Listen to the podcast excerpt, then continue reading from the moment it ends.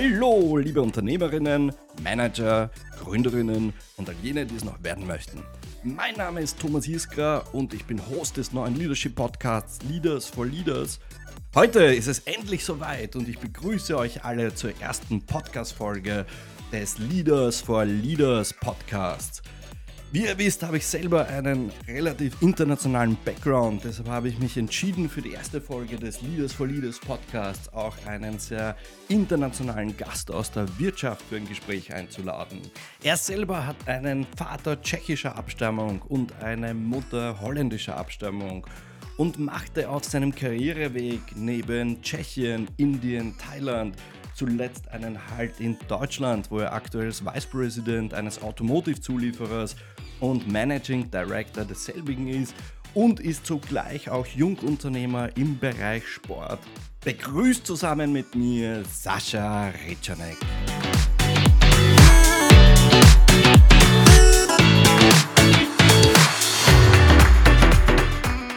Servus Sascha.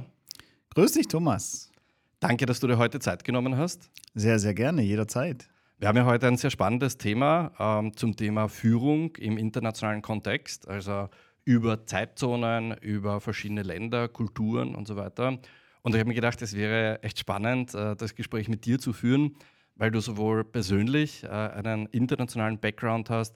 Ich glaube, der Vater ist Tscheche und die Mama ist Holländerin. Und ähm, du hattest auch einen sehr spannenden Karriereweg, der in Deutschland begonnen hat und sich quer durch Europa und dann, glaube ich, Asien zurück nach Deutschland entwickelt hat. Sag uns mal ein paar Worte dazu. Ja, du hast es schon im Summary gut umrissen. Ähm, also tatsächlich bin ich zwar in Deutschland geboren, habe auch einen deutschen Pass, aber beide Elternteile ähm, sind eben nicht aus Deutschland. Meine Schwester lebt mittlerweile auch nicht mehr in Deutschland, sondern in den, in den Niederlanden. Und dadurch habe ich natürlich das Internationale, das Interesse an Kulturen, die Offenheit anderen Menschen gegenüber schon in die Wiege gelegt bekommen.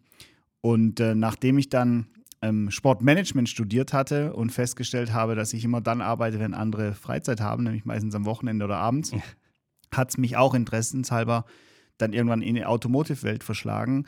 Und äh, die Firma, bei der ich damals in Regensburg war, die wurde dann von äh, MB Tech und Daimler aufgekauft. Und so bin ich in die große, weite Welt des Automobils eingestiegen. Damals in, in Sindelfingen bei Stuttgart eben und äh, von dort hat man mich dann entsandt, weil ich eben den Background der Internationalität in, in meiner Person, in meinem Charakter vereine. Und meine erste Station, wie könnte es anders sein, war tatsächlich daher, wo mein Vater herkommt, nämlich in Tschechien, in Prag. Äh, und da hat alles Gar, gar nicht Pilsen, wo man vermuten würde. Nee, äh, gut, Pilsen habe ich dann als Standort aufgebaut. Also auch da durfte ich dann gleich mich mit den Kulturen, mit den Menschen vor Ort auseinandersetzen. Ähm, wie geht man die an? Wie kann man gemeinsam eben Themen aufbauen? Wie kann man sie motivieren? Äh, die Dinge anzugehen. Und wie, wie war, das für dich, wenn ich da kurz einhaken darf? Ja, weil ich glaube, äh, viele interessiert das. Hast du schon die Sprache irgendwie in die Wiege gelegt bekommen? Hast du da Tschechisch gesprochen oder bist da deutschsprachig angekommen über Englisch, äh, sich dann verständigt? Wie, wie, ist das so, wenn man da im nicht fernen, aber, aber doch ausländischen Tschechien ankommt? Ja, witzigerweise oder traurigerweise gar nicht, weil mein Vater ist 68 geflüchtet. Äh, als die Russen eingemarschiert sind, ist er ohne alles äh, über die Grenze nach Deutschland und äh, dadurch dachte er eigentlich, er kann eh nie zurück und hat uns die Sprache nicht gelernt als Kinder, sondern okay. wir haben eben Holländisch gelernt und Deutsch. Und äh, ja, dann war meine erste Auslandsstation natürlich in Tschechien. Das war ein bisschen bitter sozusagen. Aber ähm, da wir im deutschen Gürtel uns befinden mit Prag und Pilsen, haben natürlich fast alle Mitarbeiter sehr, sehr gutes Deutsch gesprochen. Also war relativ einfach, um ehrlich zu sein. Also ohne Probleme mit Deutsch durchgekommen, auch, ohne, auch abseits des Büros? Ohne Probleme, aber ich konnte natürlich ein Bier bestellen. Also Pivo weiß ich mittlerweile. das wichtigste Vokabular. Absolut. Ja, cool, cool. Was waren so für dich die größten Herausforderungen? Also äh, Deutschland, Tschechien ist jetzt nicht so weit voneinander entfernt. Ja, sowohl kulturell als auch von der, von der Zeitzone. Du warst auch vor Ort persönlich. Ähm, Gab es da irgendwas, woran du dich erinnerst, dass du sagst, okay, das, das, ist, das, das war echt eine Challenge, äh, eine große Herausforderung? Ja, also zum einen habe ich äh, eine Frau, die, die mich in jeder Lebenslage dort unterstützt hat, die extrem kulturell interessiert ist und die damals schon gesagt hat, hey, du musst dir anschauen, wie unterschiedlich die Menschen ticken in den Ländern, auch wenn es Tschechien ist, nah dran die sind doch anders. Und tatsächlich war das dann auch so. Ich kann mich gut erinnern, wir hatten ein Projekt mit einem deutschen Kunden, der wollte immer Plan haben. Plan, Plan, Plan. Gib mir den Plan, wie kommt ihr zum Ziel? Und unsere tschechischen Freunde haben natürlich überhaupt keinen Plan, weil die sagen am letzten Wochenende, wir pumpen halt 50 Mann rein, dann wird es schon noch klappen. Und es klappt ja dann auch immer, weil sie ähm, sehr, sehr stark sind im Engineering. Aber du kriegst halt diesen Plan nicht, den der Kunde aber in Deutschland möchte, weil er halt, wie der Deutsche so tickt, gern den Weg äh, plant zum Ziel und nicht nur das Ziel vor Augen hat. Und das waren Lessons learned, dass die Länder sehr, sehr nah zusammen sind, dass ich Deutsch sprechen konnte mit den Menschen, aber eigentlich im, im Alltag doch weit auseinander, was die Kulturen betrifft. Und äh, das muss man lernen, dann damit umzugehen. Sind die Tschechen dann inkonsequenter, weil du sagst, mit, mit der Planung äh, hat das ja nicht so nach, nach deutschen Vorstellungen zumindest funktioniert inkonsequenter bei der Umsetzung oder haben sie ein anderes Verständnis für die Planung oder was, was, was, was, kann die Ursache für so etwas sein? Nee, das würde ich gar nicht sagen, sondern die haben einfach eine andere Herangehensweise. Dort werden halt Prioritäten kurzfristiger gesetzt und dann mit viel Power eben die Themen durchexerziert, viel auch auf der Basis, ich kenne jemand, du kennst jemand, lass es uns gemeinsam antun, während der Deutsche halt neutral quasi plant und sagt, egal ob wir uns jetzt kennen, Freunde sind, wir kriegen das nur hin, wenn wir genau den Weg beschreiben und den abschreiten dann sozusagen. Aber interessanterweise hat sich das in den letzten Jahren sehr verändert, weil die Welt ist so schnelllebig geworden, dass äh, viele Pläne, die langfristiger sind, eh über den Haufen geworfen werden mittlerweile. Und das spüren wir auch im Alltag. Ja. Wenn du noch weiter gehst, dann in Osten Richtung Asien, ist es ganz extrem. Die Asiaten, die planen noch viel weniger, beziehungsweise sie planen teilweise wieder in Japan zum Beispiel akribischer und gehen dann den Plan wirklich durch. Der Deutsche ist irgendwo zwischendrin. Mhm. Ähm, und ist aber nicht immer nur erfolgsverwöhnt an der Stelle. Das heißt, dass der Plan nicht immer zu zielführend sein muss. Während beim Tschechen kannst du dich zumindest auf das Commitment am Ende des Tages doch verlassen. Das Thema Asien ist, ist, ist dir auch ein sehr, äh, glaube ich, präsentes und bekanntes. Äh, du warst nach deinem äh, Aufenthalt, glaube ich, fünfeinhalb Jahre, äh, warst du in, in Tschechien insgesamt und hast dich dann entschieden, äh, mit der Familie, glaube ich, sogar damals nach Indien zu ziehen, wo du die Bussparte als General Manager äh, übernommen hast von, von Daimler damals. Wie, wie, wie kommt man jetzt zu Indien? Also Tschechien, Deutschland äh, verstehe ich ja vielleicht noch irgendwo, aber Indien ist schon ein großer Schritt, äh, speziell wenn man jetzt sagt, äh, da, da, zieht man mit der gesamten Familie dorthin. Mhm. Ja, da kommt meine Frau wieder ins Spiel, dankenswerterweise muss ich sagen, denn sie war oft der Treiber für diese großen Schritte, die wir gemacht haben. Damals, als wir in, in Prag gelebt haben und ähm, unser Sohn auch geboren wurde, ähm, da hatte ich viele Jobangebote dann, ähm, die weiterführend für mich quasi in der Karriere waren. Und ich habe dann gesagt, du, mir ist es eigentlich egal, wir hätten zurück nach Deutschland gekonnt, wir hatten Angebote, äh, weiter in Tschechien zu bleiben und eben in Indien. Und dann habe ich gesagt, was möchtest du machen? Und dann hat sie gesagt, ja, natürlich nach Indien. äh, was gut war, weil ich dadurch ein Commitment von ihrer Seite hatte, ja, egal was uns da vor Ort erwartet. Und am Ende war es eine tolle Zeit. Wir waren fünf Jahre in Indien. Meine Tochter ist in Indien geboren. Ah, geboren sogar. Genau. Okay mein Sohn dort quasi groß geworden, aufgewachsen. Und äh, wenn du sie heute fragst, was ist ihr Heimatland sozusagen oder wo haben sie die meisten Wurzeln, ist es immer noch Indien tatsächlich. Wirklich? Tatsächlich. Kriegt man da auch von der Kultur, wenn man jetzt beruflich dort ist, äh, kann ich mir vorstellen, dass man da vielleicht ein, ein Stück weit auch äh, abgeschirmt ist von, vom normalen Leben. Ähm, kriegt man das dann mit, speziell wenn du gesagt hast, die Tochter ist dort geboren, wie, wie ist die Infra Infrastruktur, wie muss man sich das vorstellen? Also, naja, ich glaube, wenn du da auf Businessreise bist, dann bist du komplett abgeschottet. Da kriegst du natürlich wenig mit, wenn du im Fünf-Sterne-Hotel hausierst und, und mit irgendwelchen Fahrern und Taxis hin und her gefahren wirst, aber das eigentliche Leben nicht spürst. Wenn du da lebst, hast du natürlich immer noch eine Art Expat-Leben. Ja, du hast gewisse Konditionen, die die Inder vor Ort sicherlich nicht haben. Dennoch ähm, tauchst du tief ein und es liegt auch viel an dir. Wir hatten Familien, die sind alle paar Wochen nach Deutschland geflogen, wollten halt dort die Familie besuchen. Äh, wir waren komplett vor Ort, wir waren fast nie in Deutschland oder in Europa zurück. Das heißt, je nachdem, wie intensiv du es auch erleben möchtest, kannst du es auch erleben. Unter anderem zum Beispiel auch für die Geburt unserer Tochter, auch andere Familien, die dann eher nach Singapur gegangen sind für die Geburt oder nach Deutschland zurück. Und wir haben gesagt, nö, wir machen das vor Ort. Und das war am Ende das volle Programm, aber auch ganz ehrlich, äh, ein tolles Erlebnis, weil die Krankenhäuser sind hervorragend dort unten. Die Ärzte sind alle international ausgebildet. Das Equipment ist äh, auf neuestem Standard. Also da ähm, hatten wir eigentlich nur positive Erfahrungen daraus. Und natürlich gleichzeitig, äh, ich bin ein leidenschaftlicher Quadfahrer, ja, äh, morgens, abends durch die Fischerdörfer durchzufahren und das wahre Leben zu spüren und zu sehen, das ist schon ein tolles Erlebnis, was man dann fürs Leben auch mitnimmt. Du, du sagst auch, dass das wahre Leben äh, dann, dann zu spüren. Äh, du hattest ja, glaube ich, ein bestehendes Team auch übernommen. Ähm, jetzt hast du gesagt, äh, sogar zwischen den Deutschen und den Tschechen gibt es ja äh, einige Unterschiede. Äh, wie, wie, wie, hast du das empfunden? Weil man jetzt mit, mit unserem europäischen Mindset da irgendwie hinkommt, glaube ich, äh, ist das schon eine andere Welt, oder?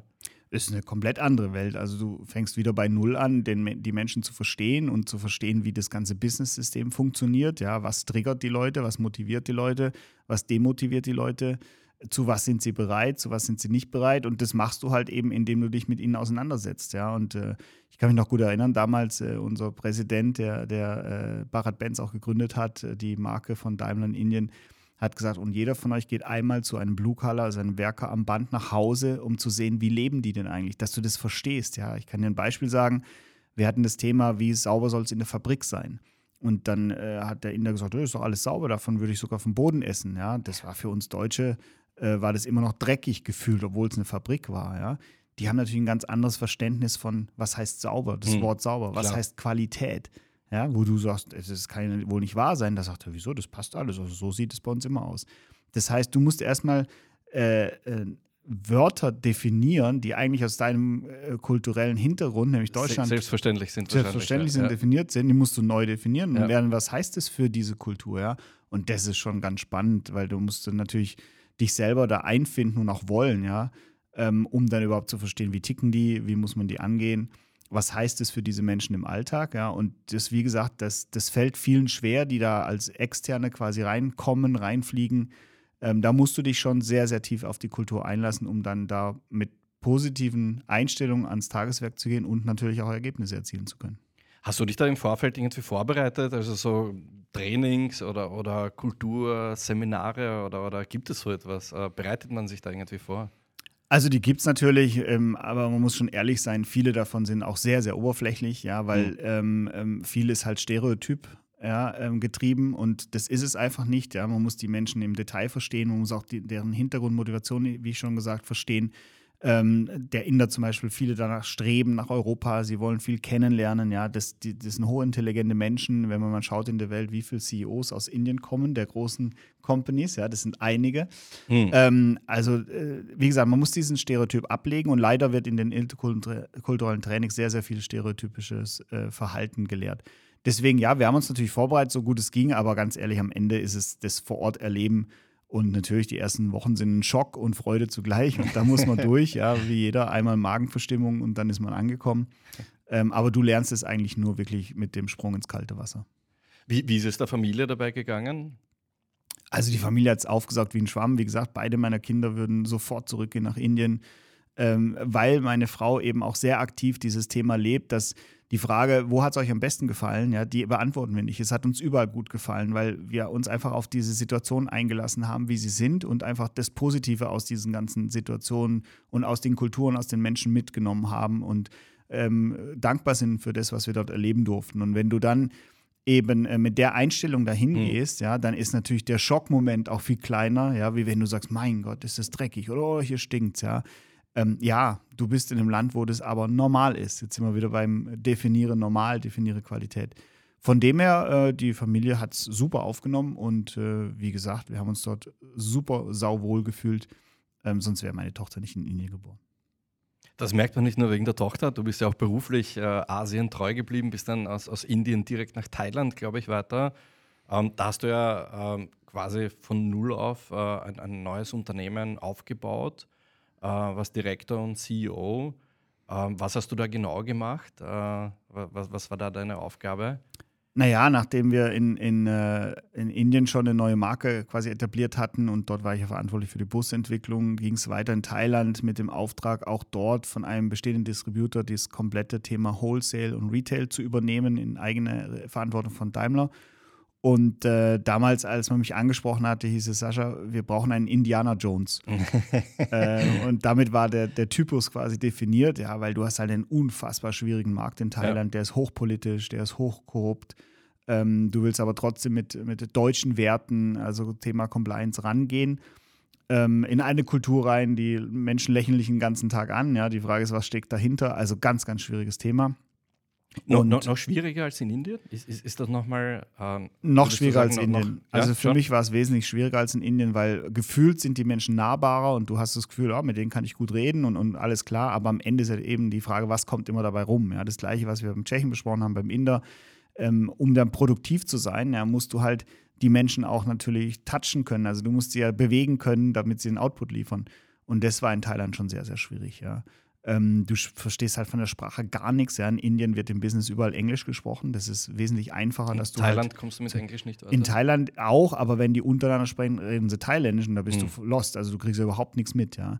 In Indien zum Beispiel hast du ähm, äh, die verschiedenen Sprachen, ähm, die verstehen sich untereinander auch nicht, selbst in Indien. Also der Nordinder und der Südinder verstehen sich eigentlich gar nicht. Das heißt, die, deren Common-Sprache ist auch Englisch. Und dadurch hast du eine Plattform, wenn die sich quasi neben dir unterhalten, dass du immer mit einem Ohr zuhören kannst und zwischen den Zeilen lesen kannst. Das kannst du in Thailand nicht und du bist lost. Ja, also wenn du mit deinem Vertriebler zum Kunden gehst, kann es sein, die reden quasi über dich negativ und du kriegst es nicht mal mit. Ja. Ähm, und das war eine echte Herausforderung. Das glaube ich, ja. Ähm, und das hat, äh, das, das, das, hat ganz schön Kraft gekostet, ja.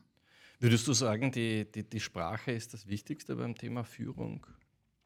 Sie ist nicht das Wichtigste, aber sie ist ein Kernelement, ja, weil äh, Sprache ist schon mal, ähm, sag ich mal, die Basis dessen, wie man sich versteht. Ich meine, ich hatte ja dann äh, auch in den anderen Jobs noch internationaler zu tun mit gemischten Teams über die ganze Welt. Und wenn du jetzt mal vorstellst, der Mexikaner, der Brasilianer, der Inder, der Deutsche und der Japaner sitzen im Meeting und reden Englisch, dann kannst du dir vorstellen, dass alleine sprachlich ja schon 80 Prozent gar nicht ankommt. Ja. ja. Ähm, geschweige denn, wie willst du denn emotional werden im positiven Sinne? Wie willst du denn was ausdrücken? Freude, Leid, sonst was? Das kriegst du in einer Sprache, die neutralisiert wird, dadurch, dass sie für alle nicht die äh, Native-Sprache ist, kriegst du gar nicht hin. Und das war eine echte oder ist eine echte Herausforderung ähm, und wird natürlich umso schwieriger, je weiter die Sprache eben weg ist vom Alltag. Äh, und und gerade in Asien, Thailand zum Beispiel, die Sprache ist einfach so anders, dass du da nicht ein Wortfetzen äh, mitnehmen kannst. Weil du das angesprochen hast, auch mit den äh, virtuellen Teams, also gerade jetzt äh, mit der Pandemie äh, ist es ja, glaube ich, äh, sehr, sehr durchgedrungen, äh, dass was technologisch schon längere Zeit äh, möglich war, dass man auch jetzt nicht unbedingt so viel reisen muss, ähm, weil man sehr viel über digitale Kommunikationskanäle abbilden kann. Kann man, und du hast es teilweise, glaube ich, schon vorweggenommen, aber ich stelle die Frage trotzdem äh, nochmal, ähm, kann man das zu 100 Prozent äh, abfedern, gerade wenn es um internationale Teams geht? Du hast das Thema Emotionalität, äh, Gefühle und so weiter auch angesprochen. Oder ist es nach wie vor aus deiner Sicht notwendig, dass man vor Ort ist und, und äh, vor Ort Führung oder Leadership ausübt? Also ich denke, und so handhabe ich es auch bis heute, äh, initial musst du den Leuten einmal in die Augen geschaut haben und einmal persönlich mit ihnen ein Bierchen getrunken haben. Das ist ganz, ganz wichtig, um zu verstehen, wer sitzt dir gegenüber, um, den, um einmal gefühlt einen, einen Touchdown gemacht zu haben mit demjenigen. Ähm, ganz digital quasi ist immens schwer. Ich hatte das leider jetzt bei meinem aktuellen Einstieg bei ZF, weil ich kam mitten in der Pandemie. Das heißt, ich habe zwei Jahre lang äh, die Hälfte meines Teams nicht, nicht gesehen. gesehen ja. Das ist wirklich schwierig. Aber um zum Thema internationale Führung zurückzukommen, ich denke, dass es wichtig ist, dass man sich von Zeit zu Zeit tatsächlich physisch auch sieht. Ja. Das bindet auch die Menschen zusammen, ja, gemeinsame Erlebnisse, die du halt einfach äh, am Laptop nicht hast. Ja. Die fehlen dir an der Stelle. Äh, und äh, die Gefühlswelt, gerade in der heutigen Zeit, mit, mit allem, was auf uns einprasselt, ist enorm wichtig und ist auch ein Treiber für Motivation, den man nicht vernachlässigen darf. Ist dir auch irgendwann mal so ein kulturelles Hoppala passiert? Also wenn man äh, daran denkt, in Indien äh, zum Beispiel mit einem Kunden Steak essen zu gehen oder, oder sonstiges, gibt es da eine Geschichte, an die du dich erinnerst? Ähm, ja, sicher. Also ähm, was, was ganz witzig war in Japan zum Beispiel, da gibt es das, äh, das Nomikai, wo du eben ähm, mit deinem ganzen Team ähm, äh, saufen gehst, das ist dort ganz normal, dass man äh, abends, äh, das ist ein Zwei-Stunden-Slot, ähm, der ist quasi festgebucht in ihrem Restaurant und dann hau hauen sie sich einfach weg bis zum Exitus.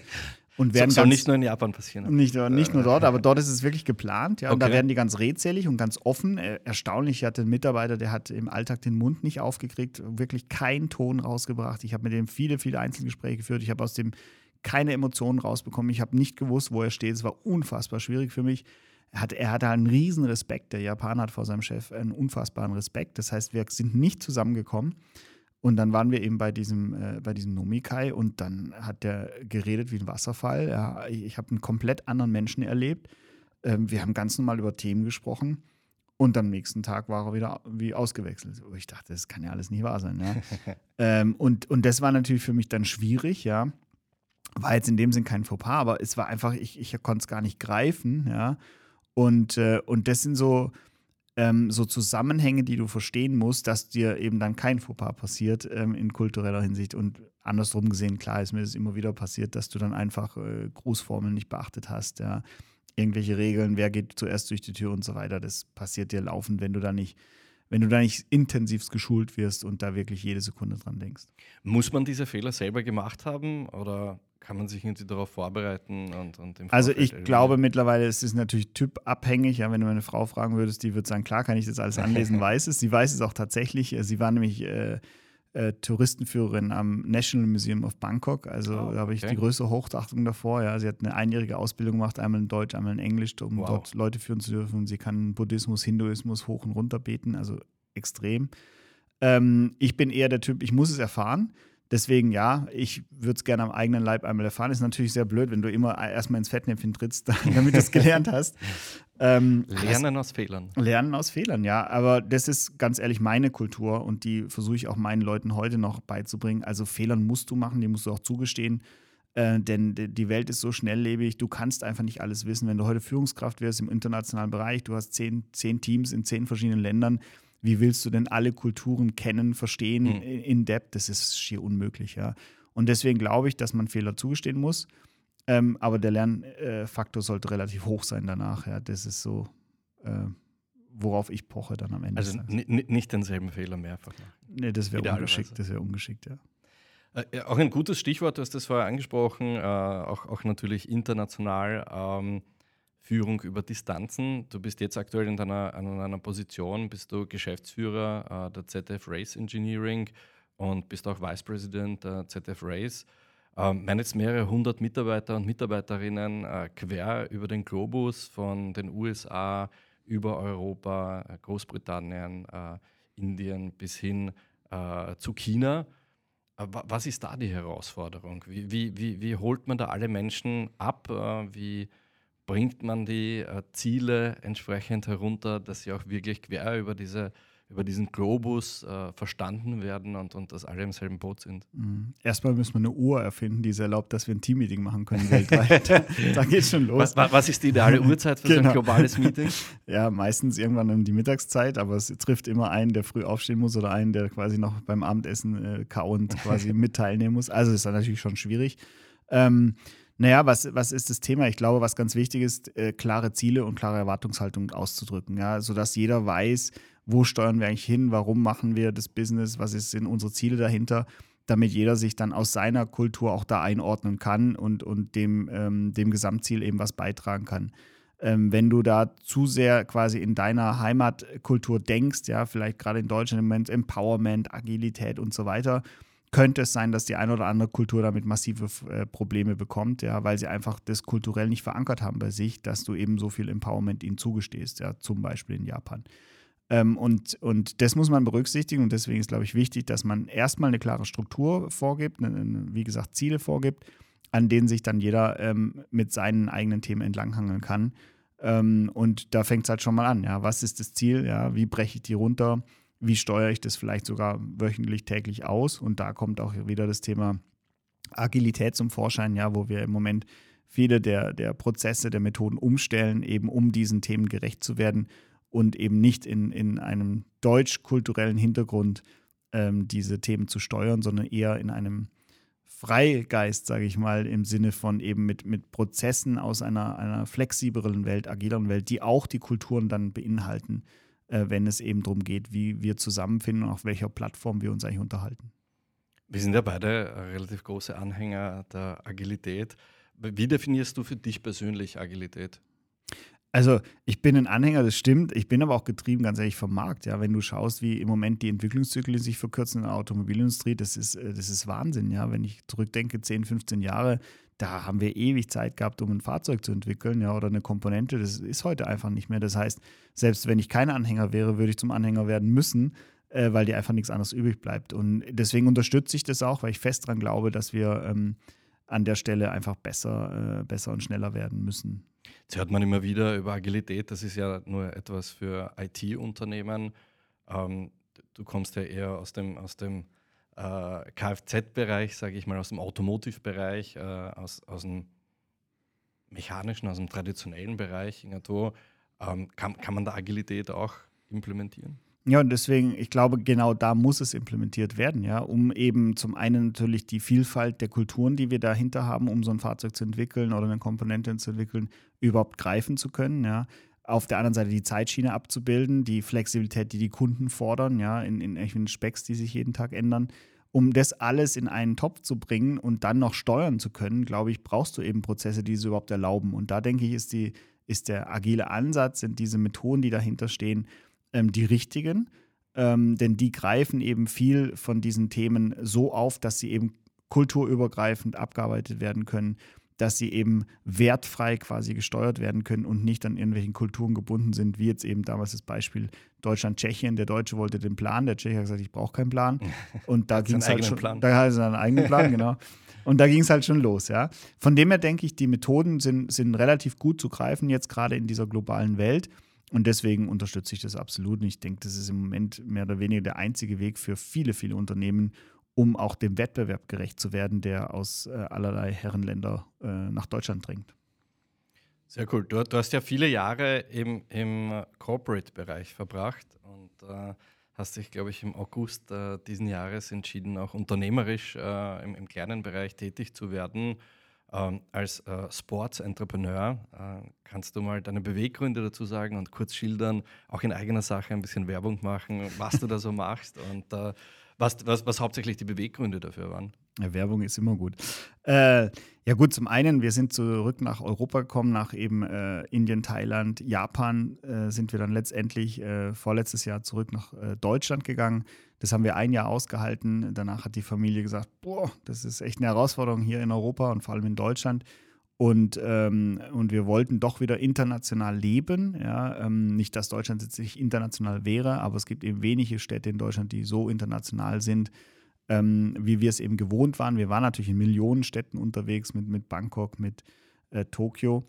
Und daraufhin ist die Familie dann nach, nach Spanien. Ähm, dort lebt die Familie jetzt auch. Ich äh, lebe und arbeite natürlich in Deutschland und pendel hin und her am Wochenende. Und ähm, in dem Zusammenhang haben wir uns entschieden, eben im August ein IMS-Trainingsstudio zu eröffnen. IMS ist die Electromuscular Stimulation ähm, du hast quasi einen Anzug an, der hat äh, elektrisch stimulierte Pads drin und damit kannst du viel effektiver und effizienter trainieren als je zuvor. Ähm, mittlerweile 20 Minuten reichen aus, um drei Stunden Fitnessstudio zu substituieren. Wow. Kommt aus der Therapie das Ganze. Äh, viele Spitzensportler benutzen es, um, um schneller zu rehabilitieren nach Verletzungen. Und äh, ja, die Gegend da unten, wo wir leben in Andalusien, ist prädestiniert dafür. Es gibt es noch nicht so viel in Spanien und in Deutschland ist es überall an jeder Ecke, findest du mittlerweile IMS-Studios. Und, äh, und natürlich wollte ich äh, den Vorteil auch der Selbstständigkeit mal genießen. Ähm, äh, die Corporate-Welt hat viele Vor- und Nachteile, keine Frage. Und ich werde auch treu bleiben, äh, überhaupt kein Ding, sondern ich werde äh, zusätzlich quasi als Eigner sozusagen ähm, für das IMS-Thema in Erscheinung treten. Ähm, wir haben einen Geschäftsführer eingestellt, der leitet alles. Also ich bin da nicht involviert im Tagesgeschäft. Aber ähm, natürlich schiele ich schon danach, jetzt immer wieder bei der Agilität, ja, ähm, auch neben der Corporate-Welt ähm, was aufzubauen, was eben eine andere Dynamik an den Tag legt im, im Businessleben und das Ganze im Ausland, ja, darf man auch nicht vergessen, wir machen das in einem Land mit einer neuen Kultur, einer neuen Sprache, ähm, ist natürlich nochmal viel spannender. Also an unsere Leaders for Leaders Community, wenn ihr dann mal in Spanien seid und ein schnelles Workout äh, machen wollt, drei Minuten reichen, um den Bizeps um drei Zentimeter zu vergrößern, Ganz wenn ich genau. das richtig verstanden habe. Einmal husten. Scha schaut beim Sascha vorbei. Ähm, die Adresse hinterlassen wir äh, in den Shownotes. Ähm, letzte Frage, Sascha. Ähm, wenn sich jemand äh, jetzt angesprochen fühlt äh, und auch so eine internationale Karriere starten möchte, äh, wie du sie schon hinter dir hast und wie du sie möglicherweise auch noch vor dir zusätzlich hast, ähm, was würdest du empfehlen? Wie, wie ähm, bereitet man sich vor? Wo fängt man an? Geht man gleich nach Asien oder, oder äh, zunächst nach Tschechien? Was wären so deine Lessons learned, die du gerne weitergeben möchtest? Also auf jeden Fall einen Mentor nehmen. Ich würde auf jeden Fall die Leute, die es schon hinter sich haben oder die Erfahrung haben, fragen. Ich selber hatte auch einen Mentor oder habe heute noch einen Mentor, der mir viel, äh, viel Augen geöffnet hat, ja, durch clevere, kluge Fragen, wo ich dachte, oh, hätte man auch mal dran denken können. Ähm, das würde ich auf jeden Fall empfehlen, ja, euch Leuten äh, annehmen, wie zum Beispiel äh, dich als Coach zu holen, ja, der, der einfach Erfahrung hat als Leader, der internationale Erfahrung hat, der weiß, von was er redet und dort Tipps und Tricks abholen und dann natürlich auch eigene Wege gehen. Ja, in der heutigen Zeit ist nichts mehr unmöglich. Ich meine, äh, ein Elon Musk hätte niemals äh, Tesla hervorgehoben oder X-Base, wenn er immer mit dem Credo äh, geht eh nicht rangegangen wäre. Also sprich, nichts ist unmöglich. Ja, das ist, äh, das ist auf jeden Fall äh, was, was man sich auf die Fahne schreiben muss. Und das andere ist einfach, ähm, ich bin schwer dafür, dass alles Wissen stammt aus der Erfahrung. Ja, du musst die Erfahrung selber machen. Also geh in die weite Welt und erfahr es einfach und lies nicht nur Bücher drüber oder red drüber, sondern geh hin, guck's dir an und danach kannst du wirklich sagen, ich habe es gesehen, ich habe es mit eigenen Augen gefühlt, ich habe es äh, gesehen, ich habe es ähm, mit, den eigenen, mit den eigenen Händen gefühlt, ich habe es gerochen, geschmeckt, was auch immer noch alles möglich ist ähm, und das einfach selber ähm, in Persona quasi in Erfahrung gebracht. Das wäre mein Tipp an alle, die raus wollen. Und äh, wer Lust hat, kann sich auch mit mir jederzeit in Verbindung setzen. Ähm, Wir hinterlassen äh, das LinkedIn-Profil auch in den Show Notes. Äh. Sehr gerne. Insofern, ähm, da, danke, sehr, sehr cooles Learning zum Schluss. Danke für die Zeit. Jederzeit gerne. Deswegen, also ich bin offen für alle, die die weite Welt sehen wollen und erfahren wollen. Wie gesagt, meine Frau ist interkulturelle Trainerin und Coach. Die ist auch jederzeit bereit, mit jedem darüber zu sprechen. Die ist super interessiert an allen Kulturen in dieser Welt. Ähm, und äh, wir können auch ihr Profil natürlich scheren und dann können sich Sehr Leute gerne. bei ihr melden. Danke, schönen Abend. Danke dir, Thomas.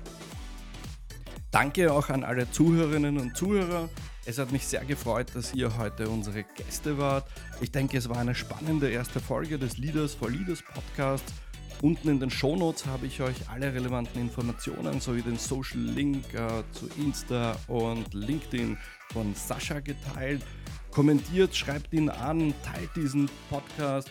Es würde mich freuen, wenn wir uns bald wieder hören bei der nächsten Folge von Leaders for Leaders oder wenn wir uns wieder lesen auf meinem Blog thomasiska.com. Und vergesst nicht, Thomas schreibt man in meinem Fall noch immer ohne Haar.